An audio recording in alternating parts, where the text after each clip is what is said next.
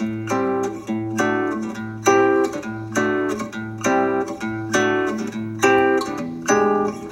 り込んだ君を起こして月を見ようこんな綺麗な月は生まれて初めてえっと、あの、妹が一人おりまして、えー昨日亡くなったんですよ。あのえー会社の検診に、えー2020年の11月かな、えー引っかかりまして、えーどうも癌だと。それで、ステージ 4B だと。えー言われて、えーステージ 4B っていうと、もう昔なら、えー僕、うちの父親も42歳で胃がんで亡くなったんですけども、昔は癌だって告知もしなかったんですね。胃潰瘍だとか言って。それであのーななんていうの、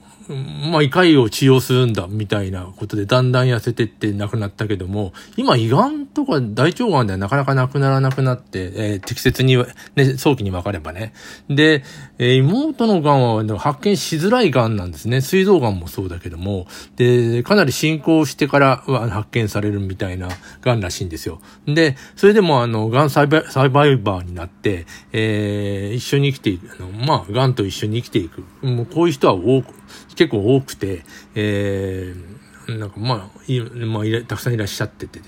で、まあそういうようなことを選んで、えー治療しながら、え1年間は会社に行って、それでも、あの、しんど、しんどいというか、治療がしんどい。要するに抗がん剤とかああいうのしんどいですね。それで、あの、会社を休職して、休止、復帰しようかなっていう、先週すごい元気で、あの、会社に復帰する話をして、えー、して次の日とかに、えーちょっと具合が悪いって病院に入って、もうすぐ次の日、えー日目かなには亡くなりましたね。えーもうしんどいと。で、あのーもう息苦しいみたいなことで、えーそれでも、まあ、なんて、なんていうかな、あのー治療って緩和ケアみたいな感じでややってて、まあちょっとしんどいけど、もあのまた文字直して元気になるのかなと思ったら、そのまま、あの、え夕方ぼ家に帰って、夜の、朝方ですよね、3時ぐらいに呼び出されて行ったらもう亡くなっててみたいな。それで、えー昨日はもう起きて24時間ぐらいにずっと起きてましたよね。あの、朝、あの、要するに3時からずっといて、えーっと、あの、もろもろ、えーっと、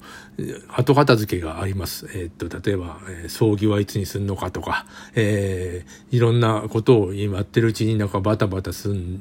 えーやってて、えー葬儀屋さんがまあ混んでて、お葬式が、えーと、10月の2日になるというふうに今なってて、バタバタバ当分ちょっと続きそうなんですよね。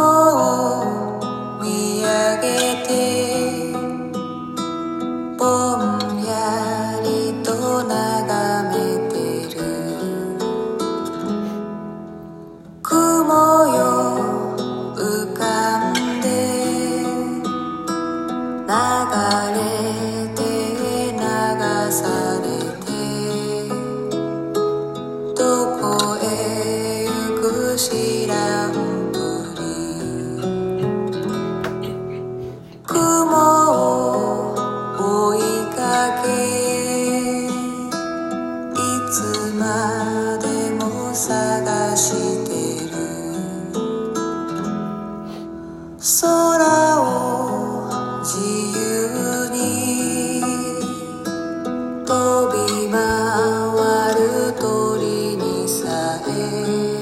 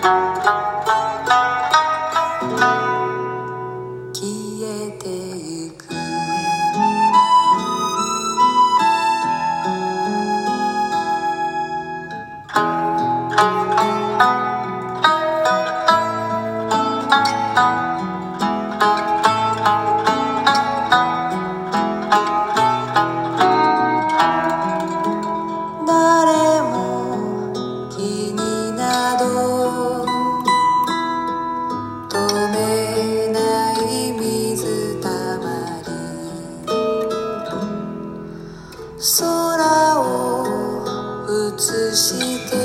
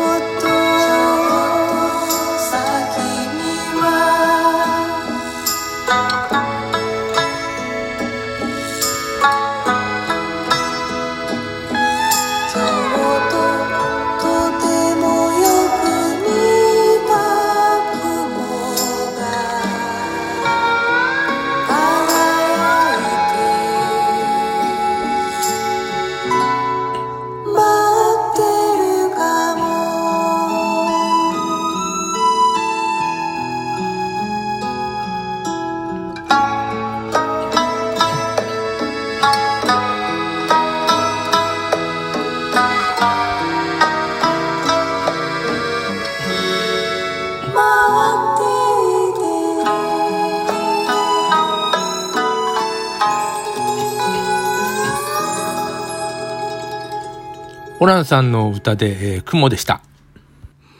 えちょっと何回か、あの、癌の話を、えーしたいと思ってまして、まあ、お葬式ぐらい前ですかね、2日、えーその次の日3日ぐらいまでに。えーあの実はあの、妹は癌で、だと、えー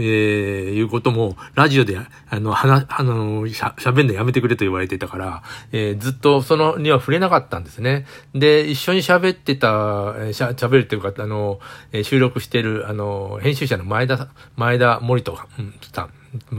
前田くんね、えー、もう、ガンサバイバーで、あれはもう自分がそのガンサバイバーであると、えー、言ってますんで、あのーそれ、その中でね、えー妹の話はもう、出ないようにしてくれと言われたから、言われてたので、えー、全く触れてません。で、昨日亡くなったので、えっと、その話を、えー、3日ぐらい、えーし、しようかなというふうに思ってます。えーそもそもがんが見つかるっていうのは、あななんていうかな、僕はフリーランスで、もう、めったに、えー病院には行かないんですね。えー検診もしないし、あのするとしたらすげえ熱が出て、えー血液検査した時についでにするみたいなことはあるんですよ。でも、あのー必ず毎年決まった時期4月にやるとか、そういうのはなくて、妹の会社でかかったから、えー必ずあるんですよね。見つかった時には、ステージ 4B。あの検査何なんだろうっていうふうにも思いますね。あのそれに、えーうちは母親、父親は42歳で亡くなって、母親は70いくつかなで亡くなって、えーまあ、あのおじいちゃんおばあちゃん、うんまあ祖父母も亡くなって、で、妹が昨日亡くなって、身内というか、あの、すごく近しい人たちっていうのはみんないなくなったんですね。で、僕は勝手に、えー父親が亡くなった42歳までに僕も亡くなるだろうみたいに思ってたんですよ。胃がんかなんかで。どのでもそういうことにはならず。で、あ昔は、あの、42歳だったけど、じゃあ52歳で亡くなるんじゃないか。10年、あの、今若いですから、えーずらして、じゃあ52歳ぐらい亡くなるんだ。というふうに思っても亡くならなくて。で、あの、母親も妹も女性じゃないですか。だから、僕なんかでずっと長生きするっていうふうには思ってまして、えー、ただ思ってるだけなんですね。で、二人とも亡くなってしまって、えー息子がいるんですけども、あの、直接血の繋がってる人っていうのは、まあ、いとことかはいるんですよね。あの、まあ、息子だけにな、なっってしまいましたという。えー、もし僕は結婚しないで、えー、息子もいなかったら、まあ、僕で終わり、みたいな。えー、うち、あの、家をもね、なんか引き継ごうなんて思ってないんですけど、一応、えー、長男、長男、長男みたいなのあるんですよ。あのー、田舎に、なんか、えー、っと、えー、僕はなんか小学校の時に相続した土地があったりとかさ、特にそれで何をしようっていうことではないし、えー、売ることもできないような土地なんですね。で、ね、家もないから住むこともできない。ただ、本籍地がそこにあるみたいな土地があって、えー、あれがし、あの、うちは亡くなったのは昭和46年でバンコク博覧会で次の年ですよね。で、えー、5月に、あと、祖父、えー、おじいちゃんが亡くなってるんですよ。で、5月に亡くなって、うちの父親が、えー、7月15日、僕の誕生日に亡くなっててか、もう迷惑な話ですよね。7月15日ですよ。えー、僕の誕生日、あと全部台無しになってんだな。あの、法人になってしまって。誕生日っぽくなくなってる。しかも、えー、同じ年に、えー、っと、近しい人が亡くなったので、もう、法事ばっかりだったですよね。46年以降、えー、なるの、7回忌くらいまで。えー、でもなんか、あの人間は生まれるのも死ぬのも自由にならないんだと、本当あの時から思ってるんですよね。でもみんな死にたいとか、なんかいろいろと言う人いるけど、えー、生まれるのも死ぬのも自由になりません。